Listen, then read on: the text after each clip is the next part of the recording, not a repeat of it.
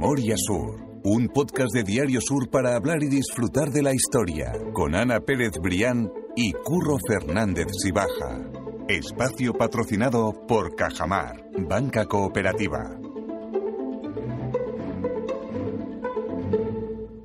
Hola Ana, ¿qué tal? Hola Curro, buenos días. Hoy estoy especialmente emocionado, de verdad. Porque hoy tenemos un podcast especial en el que han venido a acompañarnos al estudio de, de Memoria Sur, Diario Sur, Nieves Egea y Esther Luque. Y me hace mucha ilusión porque yo mis primeras prácticas de, de radio la hice en la cadena SER, en Ser Málaga, ellos son periodistas de Ser Málaga, y ahora me, se me hace raro que sea yo quien Ahora la eres tú, presente. Curro, ahora eres tú quien se las me hace entrevista. bastante raro, pero, Sí, sí, pero sí. de verdad que me hace mucha ilusión. Me hace mucha ilusión. Esther, Nieves, ¿qué tal? ¿Cómo estáis? Hola, ¿qué tal? Bienvenidas. Gracias, Nada. es un lujazo eh, estar aquí. con A mí también, bueno, de, de podcast a podcast, porque hoy vamos a hablar de un podcast fabuloso que han... Iba a decir que han parido las dos, sí, lo voy a decir, que han Sí, parido sí, las sí, dos, sí, un poco con dolor, ahora nos lo, nos lo contarán, Con pero un trabajo, dolor. Totalmente, Sí, un sí. trabajo maravilloso sobre Picasso, Sí. y bueno, y, y por supuesto ellas son compañeras de profesión, además yo las quiero muchísimo y las admiro mucho, y tenían que estar aquí, por supuesto, en Memoria Sur.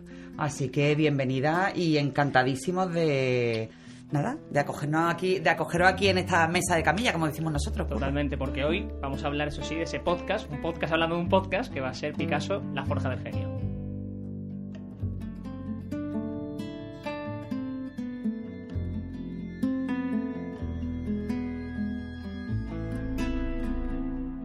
Yo tengo que decir, que ya lo sabe todo el mundo porque no es la primera vez que recomendamos, hablamos de otros podcasts, que a mí me está encantando, de corazón, porque eh, lo que os digo, yo no escucho música, yo vivo escuchando podcasts todo el tiempo y a mí me hace mucha ilusión que estéis aquí porque cuando ya sabía que íbamos a hablar con vosotras, empecé a apuntarme cosas o a sacar algunas ideas de, todo lo que es el podcast y todo lo que ha de sí, porque es una historia en la que habláis de la vida de Picasso desde su nacimiento literalmente y estamos viendo con la evolución de los capítulos que lo que acaba siendo Picasso tiene mucho que ver con lo que vive en los primeros años, que es hasta donde estamos quedándonos en el, momento en el que estamos grabando este podcast, que es hasta el cuarto episodio. Pero ahora nos vais a contar vosotros si queréis, que estamos hablando antes de empezar, cuántos episodios son en total y también cómo surge la idea de, de ese podcast, que entiendo que está dentro de ese 50 aniversario, ¿no? De la muerte de de, la muerte Picasso. de Picasso. Bueno, eh, empiezo yo, Nieves. Sí, sí, dale, dale. Eh, bueno, lo primero, muchísimas gracias de verdad a Ana y a Curro. Nosotros también somos seguidoras de Memoria Sur, Aquí ¿eh? somos todos, Sí, claro, aquí totalmente lo que hablábamos del barco y la ola, Entre nosotras, ¿no? Entre nosotros. Muchísimas gracias porque habéis sido muy generosos de invitarnos a, a- a vuestra mesita de camilla, que es estupenda, para hablar de este podcast que efectivamente eh, nace con la excusa de la conmemoración del 50 aniversario de la muerte de Picasso. Esto se empieza a, pensar un poco hace un año, al- algo más de un año, ¿no? Que además coincidía con la celebración del 40 aniversario de la cadena SER en Málaga, ¿no? Y dijimos, bueno, ¿qué hacemos? Eh, desde la dirección de la cadena SER se planteó hacer algo un poquito más especial, ¿no? Y bueno, pues se habló, se pensó en Picasso, ¿no? Como el genio universal, malagueño además. ¿Quién mejor? Es nuestro gran referente. es nuestro gran referente. Entonces, y todo pasa bueno, pues ahí arranca todo, ¿no? Que pero claro, Picasso, que hablamos de Picasso, porque vamos, Picasso es inabarcable, eh, se ha contado todo o casi todo de Picasso, es decir, esto, ¿para dónde tiramos, no? Con Picasso, ¿y qué queremos hacer exactamente? Bueno, no, pues un podcast de unos cuantos episodios, vale, vale, pero ¿de qué? ¿Qué hablamos de Picasso? Y entonces eh, nos fuimos a la casa natal y nos reunimos allí con la gente maravillosa que trabaja en Casa Natal, Rafael Inglada, Pilar Rodríguez, Salvador, eh, Mario Virgilio, Virgilio Montañez. Montañez, sí. Bueno, son todos fabulosos, ¿no? Y, y nos dijeron, mira, eh, hay una parte de la vida personal y artística de Picasso que se ha investigado, pero se ha investigado muy poco. La Picasso, todo el mundo habla de Picasso a partir de 1904, cuando se marcha a París, ¿no? Y esa etapa está muy, muy difundida y muy estudiada. Pero de 1904 hacia atrás, hasta el momento de su nacimiento, aquí en Málaga, se ha investigado, pero poco. El Picasso español, el Picasso antes de ser Picasso, se había estudiado muy poco. Y nos pusimos a la tarea. Claro, reiterar que la admiración es mutua, Ana, muy importante decirlo. Muy importante, lo sabemos, lo sabemos. Claro, y a partir de ahí iniciamos un recorrido. Lo más bonito es que empezamos en Málaga y claro, pues lo tenemos muy cerca. Entonces, gracias a eso hemos podido recurrir a muchísimos expertos y a los lugares que vamos a contar, a las localizaciones donde estuvo el niño hasta casi cumplir los 10 años. Y eso ha sido maravilloso. El poder iniciar el recorrido en la casa natal, donde el niño nació, luego también cómo nació de aquella manera, que ya sabemos que el tío Salvador le echó el humo del puro. El humo dentro, porque claro, no, no respiraba. no respiraba, Esto ha sido un podcast de Memoria Sur, efectivamente. Claro, nació una barbaridad, una- eso sería una barbaridad. Lo contrario, totalmente, bueno. lo contrario de lo que habrá que hacer, a saber qué le pasaba, que eh, nació- estaba cianótico, ¿no? Sí, Decían sí, azul claro. y tal, claro. Luego también sus primeros juegos en la Plaza de la Merced. Nos gustó mucho también hablar de la familia, era muy interesante. Por ejemplo, en la casa natal tenemos cosas que ni siquiera las sabíamos, ¿no? El hecho de que eh, hay una virgen, eh, que de hecho la esculpió el padre, y, y nos contaban eso, ¿no? Que el padre, en función del estado de ánimo que tuviera, Porque era muy cambiante, ¿no? José claro, era ciclotímico, pues cuando estaba contento le ponía flores en el pelo, le pintaba coloretes, la ponía guapa. Cuando él estaba triste, la pintaba pálida como una geisa, le ponía una lágrima. Y entonces decían incluso que, que Pablo y su hermana Lola se levantaban por la mañana y miraban la Virgen por el pasillo a ver A cómo estaba, estaba el padre, el humor, la- la el humor de papá. termómetro. Claro, Sí, sí, sí. Qué Empe- bueno. claro, empezamos en Málaga, después seguimos en A Coruña, Claro, porque los Picasso fueron como una familia Claro, migrante, ¿no? claro. Sí, sí, sí. Estuvieron en varios Pero es importante lo que decís de esos primeros años, precisamente lo hablábamos nosotros cuando hicimos el podcast con Rafael Inglada, porque a pesar de que se habla del, del Picasso de, de París, de Barcelona, de, pero yo creo que esa base sólida de su, de su arte, eh, la- bueno, es la, la mama, y nunca mejor dicho, en Málaga e incluso un poco en La Coruña, pero yo creo que esa base, y sobre todo el Picasso clásico, que no se podría entender el Picasso de... mm, eh, absolutamente sideral, de mayor genio del siglo XX, sin esa base que, que además tuvo gracias al padre y a, y a la formación en Málaga. Yo recuerdo que nos hicieron una, una pregunta cuando llegamos a la casa natal y dijeron, ¿sabéis las ciudades españolas en las que estuvo Picasso viviendo eh, de- antes de irse a París? Y claro, nos salía Málaga, La Coruña y Barcelona. y ya. Y ya. Pues no, hay dos más. ¿Dónde- ¿Cuál es? Horta de San Joan y Gósol, que están en Cataluña. Sí, y que fueron determinantes en, Claro. en la, en la vida de Picasso y en, la, y en, su, en su parte artística, ¿no? Sí, porque sup- supusieron toda una renovación. Entonces, por eso también fueron fundamentales. Pero ahí lo de esto que comentabas, claro, están los toros, está el sol, está el ambiente el cálido. mar, Que de hecho, eso nos ha servido también. Están los bodegones. Claro, Está la gastronomía. también. Bueno, y de hecho, el aciajo blanco, luego lo contamos. En su casa, por ejemplo, y en Barcelona, oye, se tomaba gazpacho andaluz. Era un Claro. típico eh, domicilio, una típica casa andaluza, un hogar andaluz. Eso también lo contamos, Lo intentamos contamos. reflejarlo, ¿no? Aparte de que se pasaba con el ajo, que era importante. O sea, que si Picasso te invitaba a cenar, ajo blanco no, por favor, porque según el pintor Braque, sí, sí, podías tener problemas Con el ajo, sí. ¿no? Pero sí que todos esos símbolos parten de aquí. Y de hecho, en el diseño sonoro, ¿verdad? Lo hemos querido tener muy en cuenta. Por ejemplo, las palomas. Las palomas son constantes en los seis episodios.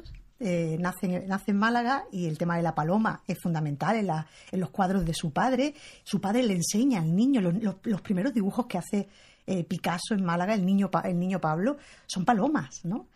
Y, y después La Coruña ayuda a su padre a pintar las patas de las palomas, Claro. ¿no? Entonces la paloma es un símbolo que nosotros lo tenemos como transición en todos los episodios, al igual que el mar. Eh, tanto el mar gallego, el mar Atlántico Claro, como el mar Mediterráneo, claro. ¿no? Uno más en calma, que sería el de aquí de Málaga, que, Claro. está, que también tiene un nexo de unión con, con Barcelona, con el de que Barcelona. Y luego en medio, ese oleaje terrible de La Coruña, donde le pasan tantas cosas, tantas cosas, ¿no? Y es tan triste esa... Sí, es esa precioso, parte es pero... muy triste. Sí, muy triste. sí. sí. Aquí Se muere su hermana, en fin. Eso, aquí estamos hablando mucho de ciudades porque precisamente cada episodio, im- imagino que los dos que quedan por emitir también, lo estáis situando en una ciudad en concreto. Claro. Primero Málaga, segundo Coruña, Coruña, tercero Barcelona, Barcelona. y cuarto De- Madrid, ¿verdad? Claro, porque en Barcelona eh, él, su, su familia eh, se queda allí, ¿no? Empieza, ya se reside allí, pero el niño se mueve, el joven se mueve. Va a Madrid a estudiar a la, a la Academia de San Fernando, que es un poco eh, La más prestigiosa. más prestigiosa, ¿no? A Madrid lo manda, lo mandan los Picasso a Madrid, los Ruiz, los Ruiz Picasso lo mandan al niño a Madrid. Después vuelve a Hor- se pone enfermo en Madrid y se va a pasar unos días a recuperarse a Horta de San Joan con su buen amigo Manuel Pallarés, que también lo contamos en el cuarto episodio. Eh, de Horta vuelve a Barcelona Exacto, vuelve allí. y la segunda etapa en Barcelona es fundamental, que ese será el quinto episodio, ¿no? Porque ahí eh, eh, el Picasso entra en las vanguardias, Claro. ¿no? O sea, aquí descubre que, eh, bueno, pues prácticamente lo que él quiere ser, ¿no? Y Claro. hacia dónde va a tirar su arte, ¿no? Claro, deja la enseñanza académica, que esa ruptura es muy fuerte, rompe con el padre desde el punto de vista personal y dice, yo no quiero ser un artista tutelado por mi padre ni con una enseñanza oficial. Ni un académico. Que exactamente, yo quiero volar libre y quiero hacer otras cosas. Y es cuando entra en Squatregats y conoce a todos los modernistas catalanes, en fin, eh, y bueno, es una etapa fundamental también en, en Picasso. Y ya después, el último episodio, pues ya se marcha a París, pero en medio pasan cosas, porque él No vaya a hacer spoiler. No, porque él, él vuelve a Málaga. En medio de todo esto, él vuelve a Málaga a celebrar el cambio de siglo, ¿no? Y aquí Así es. monta, que es la última vez que viene a Málaga en 1900, las navidades de 19 1899-1900, esas navidades, y aquí monta un poquito de espectáculo con su amigo eh, Casayemas, ¿no? Pero bueno.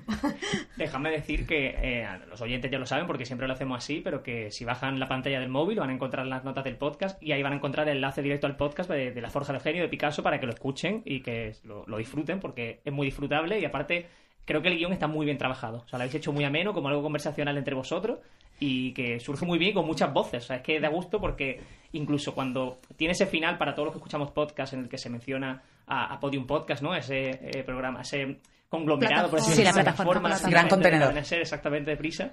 Eh, da gusto escuchar luego todos esos créditos con tantos nombres que los malagueños que estamos eh, moviéndonos al fin y al cabo en Conocemos. en- exactamente conocemos y, y da gusto escuchar todos esos nombres que, que tengan voz y que sobre todo que escuchemos también la historia con acento malagueño, ¿sabes? Que, que esa historia se esté contada también desde Málaga, a mí eso me gusta mucho. Eso es el valor que tiene el podcast Verdad Nieve. Sí. El valor es que se ha hecho desde Málaga, se ha trabajado desde Málaga y, y se ha mirado al mundo y a España entera. Ahí el valor es son los expertos, que son expertos de toda España. Eh, que hemos contactado con ellos y el valor también son los personajes públicos También, con los claro. que han hecho algún cameo ¿no? Empezasteis con Banderas, Carlos Álvarez, Pepe Sacristán. claro eh, José Coronado Contarnos cómo ha sido todo ese proceso. Hombre, entiendo que Antonio Banderas mm, lo tendréis casi hecho porque él es además muy entusiasta de, de la figura de, de Picasso. Pero ¿cómo ha sido el llegar a Carlos Álvarez? Entiendo que también, pero ¿cómo ha sido llegar a, Sí, casi soñar al lo- resto de... soñar a lo Sí, grande, sí, ¿no? Oye, pues efectivamente. que nos Oye, que nos lea un poema a no- Sacristán. es una maravilla. Pues ha sido una mezcla de trabajo y de suerte y de generosidad por parte de esas sí, personas, claro. porque les ha gustado. O sea, realmente José Sacristán, leyendo una carta que era muy divertida, ¿no? De, de Picasso a su amigo Joaquín Vaz, cuando Picasso tenía unos 16 años, diciéndole, ¿qué pintor es amigo Vaz? Quejándose, despotricando de la Academia de San Fernando, Academia de San Fernando donde estaban Moreno Carbonero, Muñoz de Grey, todos los buenos los de col- Málaga. y los Buenos de colegas De su padre, que son los que se chivan de que Picasso que de que Pablo en aquel momento no era Picasso, porque está la historia de Picasso antes de ser ser Picasso, Picasso, no iba a clase. no iba a clase. Claro, Se iba- se iba al Prado, Se había independizado de las clases y él quería ver cómo pintaba Velázquez y luego, sobre todo, ver cómo pintaba Goya, que se tiraban las horas muertas eh, eh, en Toledo viendo el cuadro del, del entierro del Conde de De Orgaz. Claro, Greco, efectivamente. que además Las eso- noticias llegan a Málaga, al tío Salvador, que Bueno, pero es que un me poco imagino cómo le, cómo le pondría le la cabeza al padre, claro, cómo Claro, le pondría la cabeza al padre. El, eh, el mecenas era la familia de Málaga y el tío Salvador, ¿no? Que se había casado además con una Loring aquí, Sí, un sí. aristócrata en segundas nupcias, ¿no? Y vivían en la Alameda y le pagaban al niño los estudios en Madrid. Hombre, le dice Moreno Carbonero y Muñoz de Gren que el niño no está yendo a clase. Que no está aprovechando nada el dinero que Y le la das. noticia Claro. llegan a Málaga. Y el tío Salvador le corta el grifo, le corta el totalmente. grifo totalmente. Bueno, pero hablábamos de los famosos que han sido muy generosos, ¿no? Claro, hablábamos. eh, bueno, Antonio Banderas, por supuesto, porque Antonio Banderas nos abrió las puertas del Sojo, nos dio una entrevista, además con, eh, creemos que fragmento maravilloso en la que, bueno, pues nos habla, por ejemplo, de cómo la hija de Picasso, Paloma, le llega a decir en una conversación, cierra los ojos y le llega a decir, eh, porque le dijo él, te estoy aburriendo como una ostra, ¿no, Paloma? Porque ella cerraba los ojos cuando le hablaba. Claro, es cuando Antonio Banderas estaba haciendo la serie Genius. Sí. eh, coincidió con Paloma Picasso en, en, en Nueva York, Sí, ¿no? En una sí, cena. ¿no? sí. Entonces Antonio Banderas estaba hablando con ella. Claro, y Y entonces en un momento ella dado, Paloma cerró los ojos, ¿no? Sí, sí. Y entonces le dijo, te estoy aburriendo, perdóname. Y le dice ella, no, no, no, es que cierro los ojos y escucho a mi padre. Guau. Bueno, Vamos, eso había que contarlo, es eso tenía que potente. Había que trascender. contarlo, sí, eso te había, en algún momento tenía que ver la luz eso. Y luego es gracioso porque eh, no es tan diferente lo que decimos en el podcast, la voz de, de Bandera a la voz del propio Picasso. Picasso tenía que tener un deje malagueño, pero hablaba francés. Un francés rocambolesco, Muy mal. también nos lo han Sí. dicho. Muy mal. o sea, se hacía entender, ¿no? Pero Sí, no era sí, lo que sí. más le interesaba del mundo, estaba claro, ¿no? Eso también lo cuentan los expertos. Que de hecho hay muchas cosas muy bonitas de Málaga que no la hemos podido meter. Tendremos que hacer alguna vez un bonus track Carlos, de es eso. Carlos Sí, sí, Temburí, sí. que, Nos tenemos- que es una que preciosidad. es- tiene un capítulo aparte, ¿no? De Sí. cómo Juan Temburí eh, trabaja con Picasso y con Sabartés para que lleguen obras a Málaga, ¿no? Totalmente. El Pero legado ¿qué, qué Sabartés, legado, qué legado dejó legado Juan Temburi y Sabartés. A mi juicio, que poco eh, reivindicado está en Málaga? Totalmente. Sí, sí, sí. Toda la base mm, absolutamente sólida y profundísima de la Málaga cultural de hoy, aunque nos parezca una barbaridad, la puso ya Juan Temburi. Juan, total. Primero con el rescate de la Alcazaba y segundo con una labor de documentación, de archivo, de valentía, en unos momentos eh, bueno, bastante oscuros donde traer una obra de Picasso no era una tontería Claro. eh, porque bueno, porque te tenías que señalar. Y él puso por encima el arte, la cultura y la, Y la defensa de que claro. eso tenía que venir sí, a sí. Málaga y que Málaga tenía que conocer ese legado de Picasso. Hemos hablado con los Es hijos que- de Temburi. Qué importante Juan Sí. Temburi, ¿eh? Sí, Muy fue un valiente además Sí, y un sí. visionario ¿eh? en aquella época. Y sus hijos nos contaron, nos leyeron la carta y nos contaron además la etapa estupendísima de cuando el hijo y la nuera de Picasso vienen a Málaga. Cuando se, bueno, que alguna vez Cuando porque y. Paul Picasso Claro. vienen a Málaga, ¿no? Por primera vez en los años 50. Después vendría Christine un poco a eh, ya en los 90, Sí, ¿no? a sellar ese compromiso a con sellar Málaga, ese con el compromiso Museo de la. Familia. Efectivamente. lo que- lo que Pero, hoy es el- claro, es muy emocionante porque es, eh, el hijo de Temburi lo recibió y lo cuenta de- en primera persona. Entonces, claro, ahí estás viendo ta- tantas cosas que hemos escuchado, no, no, es que lo cuenta él. Sí, sí, y él sí. te explica dónde lo llevó, qué pasó y cómo fue aquello, ¿no? Y eso verá la luz. Eso tampoco eso es como Eso de bandera. No se puede quedar para Eso contenido tiene que ver la luz y lo tienen que escuchar. Porque además es es una preciosidad ver eso, cómo están los cimientos, ¿no? De lo que tú dices, de luego lo que, lo que después sí que se ha forjado, ¿no?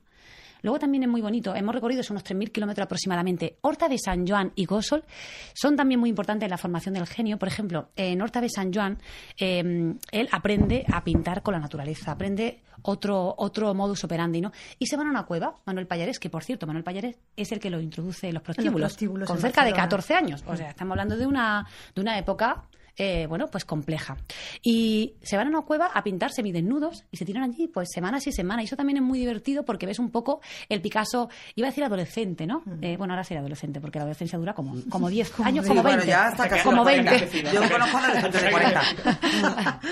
Pero está muy bien emplear la paleta de colores de Horta y él llega a decir aquello, ¿no? Aquella célebre frase de todo, lo que, sé, lo aprendí en Horta, ¿no? Pero es que Picasso siempre fue muy juguetón. Yo creo que en ese sentido siempre fue muy joven de mente y no le dio miedo y siempre... Claro. Bueno, claro, todo, todo su, su experimento fue el que abrió camino y el que rompió todos los Claro, y como diría eh, el catedrático Eugenio Carmona, odiaba la mismidad. Mm. Entonces, claro, no podía ser nunca el mismo. Que, por cierto, esto tenemos que decirlo cuando le preguntábamos, porque, claro, una de las grandes incógnitas es por qué Picasso no volvió a Málaga. Y nos encantó la respuesta que nos dio Carmona, Fue porque muy nos bonita, dijo... además "Sí, ahí en el primer sí. episodio, ¿no? Claro, ¿verdad? de meter eso en algún punto, Es que es que eso, claro. Y dijo, porque para Picasso, Málaga era su madre. Y cada vez que volvía a su madre, volvía a Málaga. Y en cierto modo es eso. Sí, porque, Mm. claro, Carmona hace una reflexión ¿no? sobre Picasso y Málaga, esa relación tan discutida y que hemos discutido tanto historiadores como periodistas, en fin, a lo largo de los años, ¿no? Esa atormentada relación Picasso-Málaga, Málaga-Picasso. Y Carmona lo, sol- lo solventa bastante bien, ¿no? Dice, cuando se habla de Picasso y Málaga se pide eh, Militancia. militancia, ¿no? Y no. No, no, eh, eh, mm, Picasso, mm, el Málaga era un ser en Picasso. Sí, algo intrínseco, ¿no? Es- Era algo Claro. intrínseco, sí, sí, sí, no hay que pedirle militancia a Picasso, ¿no? Sino ya lo llevaba puesto, él lo llevaba puesto, él era... Claro, en su psique, una forma de ser, psique, ¿no? claro. Sí, una manera de y eso es, es cierto que es muy de malagueño. De todas maneras, también, eh, al hilo de lo que estás diciendo, Esther, de lo de la militancia que se pide Sí. eh, sobre Málaga y Picasso, eso se reclama ahora, porque nosotros, yo recuerdo que hace, hace poco, cuando se cumplió precisamente el 50 aniversario de la muerte de Picasso, mis compañeros Regina Sotorría y Paco Griñán, bueno, hicieron un reportaje de cómo la Muy prensa chulo. de la época Sí, sí. recogió la muerte de Picasso. Picasso. Y, y es que, eh, eh, nada, o sea, decir sí, la noticia Sí, de se da, Picasso muere pero no tal, pero no merece, como ¿no? eh, el gesto doliente y el luto intenso por haber perdido a lo que tú considerabas el gran símbolo. Entonces, bueno, todo ese trabajo de reivindicación y de rescate de Picasso como malagueño Malagueño. ha sido a posteriori. De todas maneras, yo también lo veo un poco, a veces, no quiero decir cateto, pero el, el- el tener que, que- que siempre pensar en Picasso en términos malagueños. Vale. Tendría que ser al contrario. Nosotros lo dejamos volar, nació aquí, lo dejamos volar. Eso, eh, eh, utilizando el símbolo de la paloma. Y bueno, y nos ha devuelto todo ese legado, yo creo que con creces. Totalmente. Sí, Y yo sí creo me- que ya es hora de dejar de pensar de por qué Picasso, bueno, tendría sus razones. Y las políticas eran importantísimas, porque no solo fue con Málaga, fue con España en general. Claro.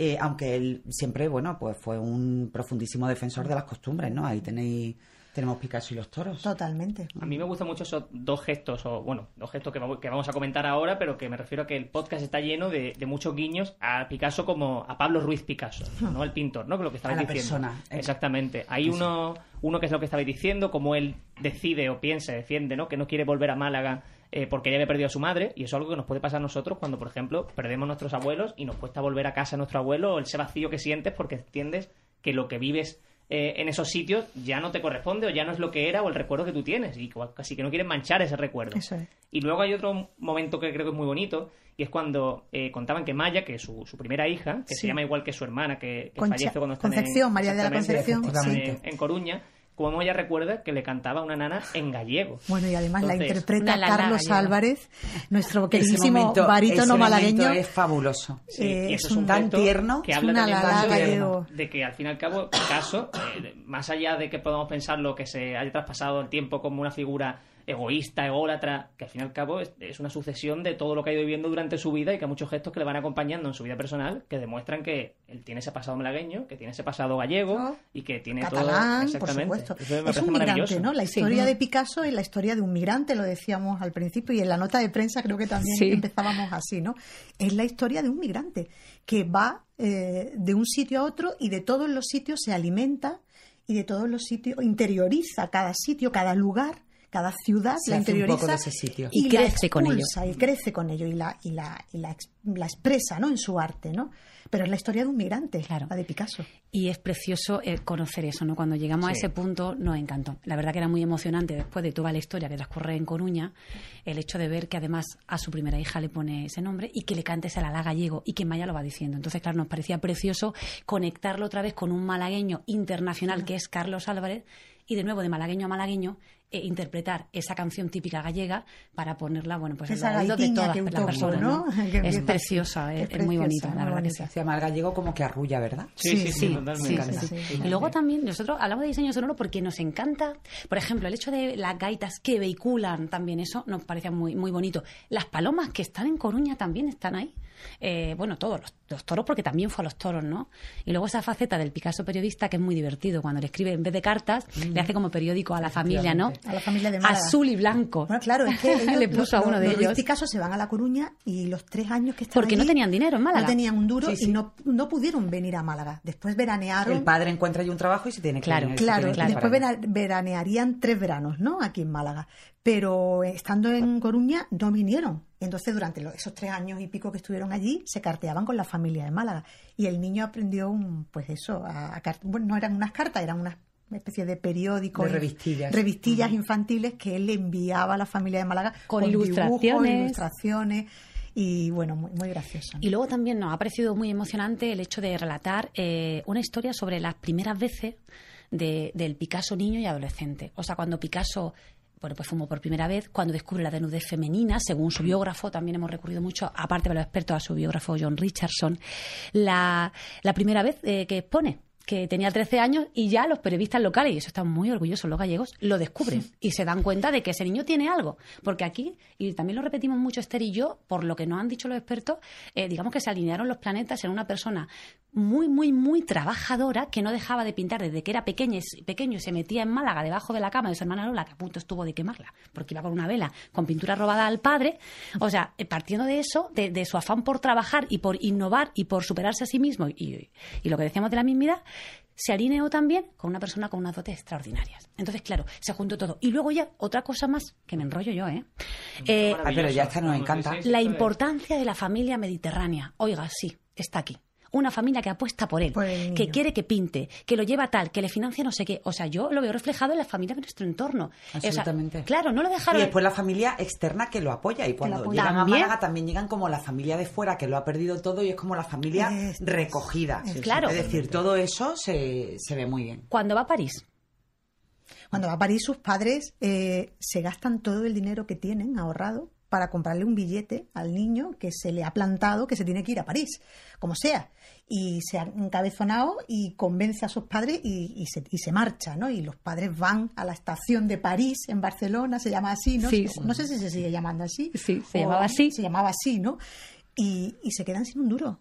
José y María Picasso, José Ruiz Blasco y María Picasso, se quedan sin un duro para que el niño vaya a París. Y pueda estudiar allí. Entonces O sea, eso dice mucho, eso ¿no? dice mucho, sí, ¿no? sí, sí, O sea, absolutamente. lo apoyaron hasta el final. Eh, estuviera en la academia o estuviera donde fuera, ¿no? Aparte de que ellos eran los modernillos, o sea, eran los modernos. Decían, para ser moderno había que venir a los cuatro gas, nos decía Klaus Serrafat, una de las expertas con las que hemos hablado. una- Entonces, una conservadora que tuvo el Museo de Picasso Claro. Barcelona muchos años y que nos ha guiado mucho ¿no? en el Picasso barcelonés, ¿no? Y claro, Picasso va buscando la modernidad en todo, ¿no? Claro, entonces eran, lo- estaban a la última, eh, pero en todo, a la hora de vestirnos, hacíamos- no, era muy divertido. Vamos a hacer, pero este spoiler es muy pequeño, ¿eh? muy chiquitillo. Eh, eh, cuando, por ejemplo, decía una de las cosas, ¿no? El manual del buen modernista te hablaba incluso de la indumentaria. ¿Qué había que hacer? Pues tenías que llevar un abrigo, no sé cómo, un sombrero, le pegas cuatro patadas que se quedara bombado. Aquí tú no podías parecer Sí, que... sí, sí. Si tú eras un burgués, comprado. muerte, ¿no? Bueno, y eso que los propietarios eran burgueses Sí. y por eso podían ir a, París y volver. Pero era muy divertido porque eran como los jóvenes que querían, bueno, y de hecho Picasso, dentro de lo que cabe, eso, no, no le gustaba el ambiente burgués ni para retratarlo, quería otra cosa. Él quería, bueno, por eso retrataba a sus amigos, ¿no? Su primera gran exposición es en Als Quatregats, la cervecería. Tiene una conciencia social, Picasso siempre la tuvo, ¿no? Sí, sí, y la reflejó, bueno, ahí está su, e- su época azul, ¿no? Que es la eh, los marginados, la, o sea, la, la- Los desheredados. los desheredados, Además, todo sí. esto. La conciencia social de Picasso nace muy, muy pronto, ¿no? Sí. Mm. Bueno, y está su gran cuadro, su gran obra maestra. Es que no se puede decir el Guernica. El Guernica, Claro, ¿no? el mayor, Claro, claro. eh, bueno, reivindicación, Reivindicación. puñetazo social que es. Absolutamente. Claro, claro. A mí me llama mucho la atención también la relación que tiene Picasso con sus padres. Son unas relaciones totalmente diferentes. Hablamos también con Rafael Inglada cuando estuvimos aquí en el podcast con él de que al fin y al cabo Picasso se cría en un entorno absolutamente lleno de mujeres y de cómo eso le condiciona también. Un matriarcado absolutamente, total. absolutamente, Y Sí. cómo eso le condiciona también para el resto de su vida. Sí. Y luego también esa figura en la que él en un inicio quiere ser su padre en cuanto a todo lo que representa y que siempre lo tiene cerca, pero que cuando llega a la adolescencia o esa adolescencia Rompe más tardía rompe absolutamente, manteniendo por supuesto un respeto y una referencia, pero se da cuenta de que lo que su padre le enseña hasta ese momento, él ya o lo ha superado o al menos no quiere seguir ese camino. Es y que eso él también llega es un bonito. momento, Claro. estando en Madrid, eh, que no quiere ser como su padre. Y lo cuenta muy bien Eugenio Sí. Carmona, ¿no? No quiere ser como su padre. Sea, lo respeta porque además los expertos coinciden en que Picasso siempre respetó a su padre, ¿vale?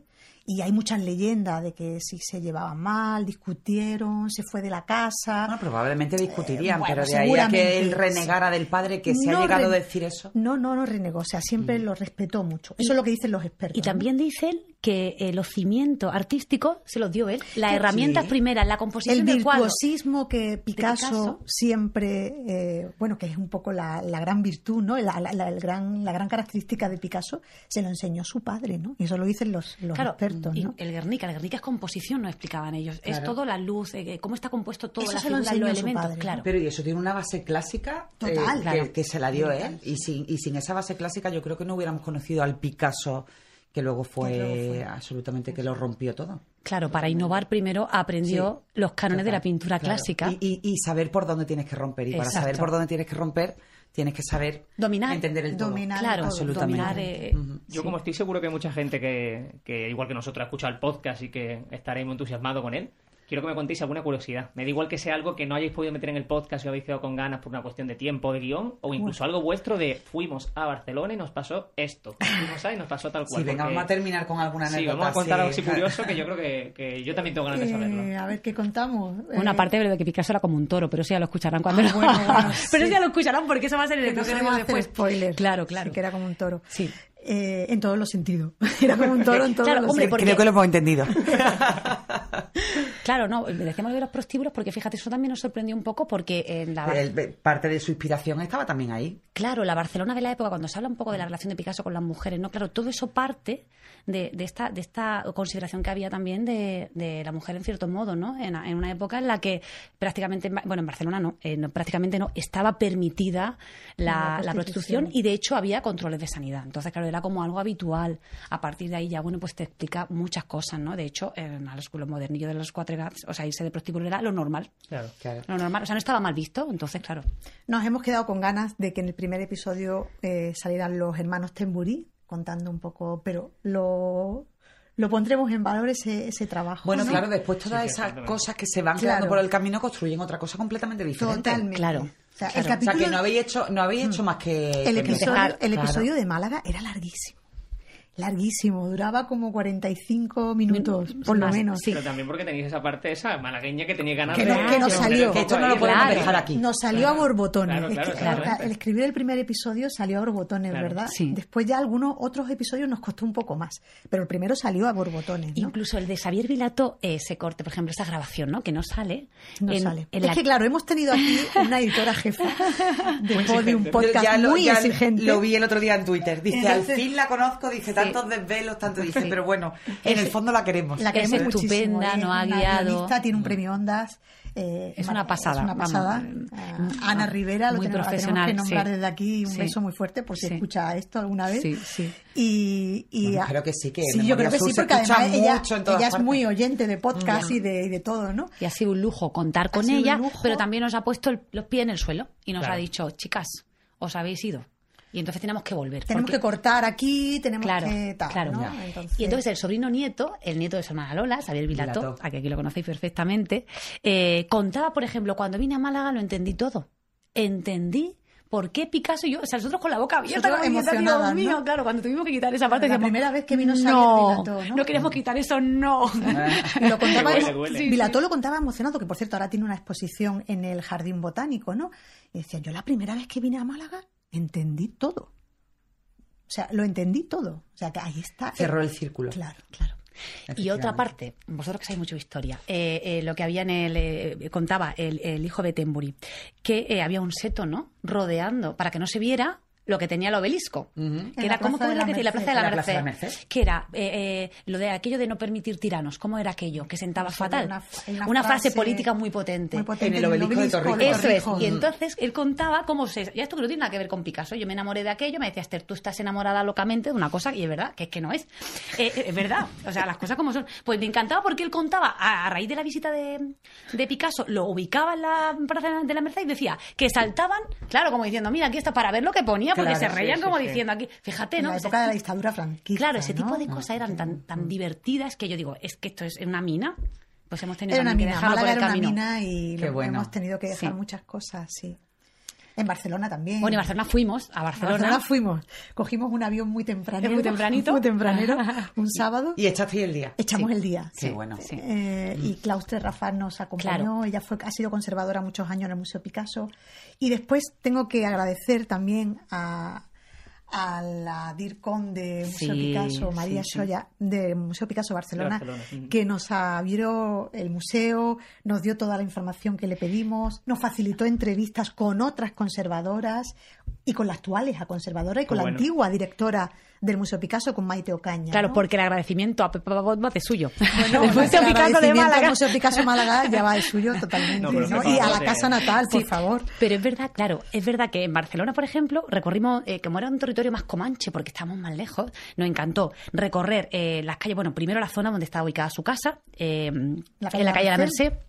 Luego estuvimos en el primer estudio, que ahora está el Hotel Serras, y se veían las vistas, claro, que, veía. Y es súper es súper emocionante, yo entiendo que los catalanes estén tan contentos, porque es que pintó Barcelona entera. Sí. La pintó entera. Es que pintó la cúpula de la, de la Merced, pero es que te vas allí y pintó ese edificio. Luego el claustro de la catedral. Además, los rincones pequeños, lo grande, las azoteas, es que tú dices, esto es una pasada. O sea, Una fotografía, claro. una memoria gráfica que, que, vamos, yo de verdad, di- digo, Bueno, y en el. Museo Picasso Barcelona están los cuadros De de, su padre, ¿no? ¿no? de su padre y de los Montes de Málaga. También. Del lagar de Llanes. Del lagar de Llanes. Lo tienen todo allí. Cuando llegamos al Museo Picasso Barcelona y vimos eh, los Montes de Lo Málaga, reconociste rápidamente. Claro, nos emocionamos. Claro, dijimos, claro. Esto es Málaga, esto los colores. Esto es nuestro. Esto es Esto es nuestro, los colores. Sí, sí. Y luego está el padre, está la madre. Bueno, es muy interesante. Qué maravilla. bueno.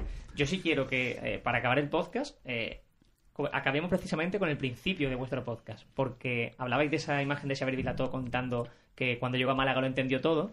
Y hay un momento en el inicio del podcast que a mí me parece de verdad brillante, que es entender cómo Picasso es Málaga, Málaga es Picasso, pero Mira, no hace hay- tanto de eso. Ahí hay una anécdota muy bonita, ya creo que tendremos poco tiempo. No, no, adelante, cuenta lo que quieras. El inicio del podcast, que hace, refería a una, hace referencia a una pollería, así, Eso es, así empezamos. Quiero que lo cuentes porque me parece verdad una Así maravilla. Bueno, pues eso fue una fotografía que nos enseñó Pilar, la bibliotecaria de la Casa La Natal. jefa de- sí. La jefa de la biblioteca de la Casa Natal nos enseñó una foto de los años 70 eh, en la que en la Casa Natal, en, la- a lo- en el bajo de la Casa Natal, la entrada, a lo que es ahora la recepción de la Casa Natal, había una pollería. Y entonces nos enseñó esa foto muy antigua ponía pollos. Así tal cual. O sea, Y claro, decir, sin, sin, vamos, sin Pues ningún tipo de vaselina, Nada, sí, pollos. sí, Ahí lo llevas. ver esa claro. foto, esa anécdota muy bonita, Nieves, nos miramos, Claro, y, Y eh, por, por aquí. ah, vamos a empezar por aquí, ¿no?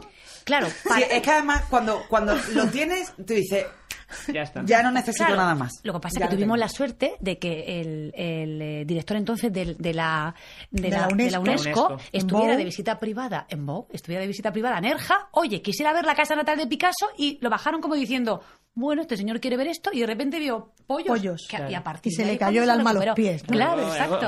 claro, con el ojo de hoy es surrealista, pero estamos hablando que estoy diciendo década de los 70, hace 50 años. Claro, O sea, 50 al años, eh, en Bou viene aquí en visita privada, porque él pasa unos días en Nerja y dice, yo quiero ir a Málaga capital, a la casa natal, donde nació Picasso. Claro, cuando llega a la Plaza de la Merced y ve... el- Y se el- encuentra eso. Y así arrancamos el podcast. Se Y le cae el alma a los pies. gráfico. Y como es de los 70, el diseño sonoro, el tráfico es de los 70. Y luego, cuando entramos en la actualidad, ya el tráfico, dentro de que la Plaza de la Merced, que había poco tráfico, hay poco tráfico, afortunadamente. Pero entonces volvemos y conectamos. Y también un poco el diseño sonoro nos ayuda a recrear Claro, todo eso. a recorrer toda esa huella. Eso es una maravilla. Qué bueno. Eh, creo que hemos contado muchas cosas de- Sí. podcast, pero al final. Oye, ha sido, pero ha sido un recorrido fabuloso, sí, ¿eh? Sí, sí, merece ha la pena sido, escucharlo. Muchas y ha sido un gracias, placer ¿eh? teneros aquí. Gracias a vosotros, el placer es ¿Eh? nuestro, vamos. Muchas gracias, de Estaríamos verdad. aquí hasta mañana. Porque- Pero como somos los cuatro más o menos controlamos de podcast, creo que nos hemos colado un poquito. Pero hoy como excepción lo vamos, pena, lo vamos a pasar porque merece la pena. Todos los lunes, ¿verdad? Nuevos episodios, quedan dos episodios. ¿verdad? Quedan dos. Exactamente. Sí. Los lunes es el momento en el que Y sale, está en todas las ¿verdad? plataformas. Eso es. Está en todas las plataformas. Dos lunes nos quedan. Y nosotros recomendamos Memoria Sur. Claro. Que sigan que escuchando Memoria claro, Sur. Claro. Aquí, como verán nuestros oyentes, aquí no hay competencia, No, aquí hay ninguna. elegancia, ¿no? Es verdad. Ninguna. Sí, además yo siempre lo digo, estoy harta de decirlo, siempre lo digo, pero eh, vamos en barcos diferentes, pero las olas son las mismas y han hecho un trabajazo y hay que reconocerlo, con lo cual están aquí. y Muchas el gracias. gusto y la pasión por la historia y por conocer Málaga, Claro. vosotros la promovéis. Aquí todo es muy suma, importante. aquí nada totalmente. resta y nada es competencia. Así que yo creo que ese es nuestro espíritu y el vuestro también cuando trabajáis. así. Totalmente. Bueno, pues, vosotros gracias. habéis abierto un- seréis siempre bienvenidas. una veda muy Gracias. interesante ¿eh? con esto Sí. del podcast sobre la historia de Málaga y, y nosotros seguimos, os seguimos, nada. os seguimos. Aquí todos bienvenidos. Seguiremos, ¿eh? seguiremos escuchándolo seguro. Nieves, mil gracias, de verdad. Muchas gracias a vosotros. Mil gracias por venir. Nos, nos despedimos para seguir escuchando historia y contando historias de Málaga. Y ya vamos a hacerlo ya la semana que viene. Pues aquí estaremos y muchas gracias siempre, Curro. Memoria Sur es un podcast de Diario Sur. Escucha un nuevo episodio cada semana en iVoox, Spotify, Apple Podcast y consulta las referencias de este episodio en diariosur.es.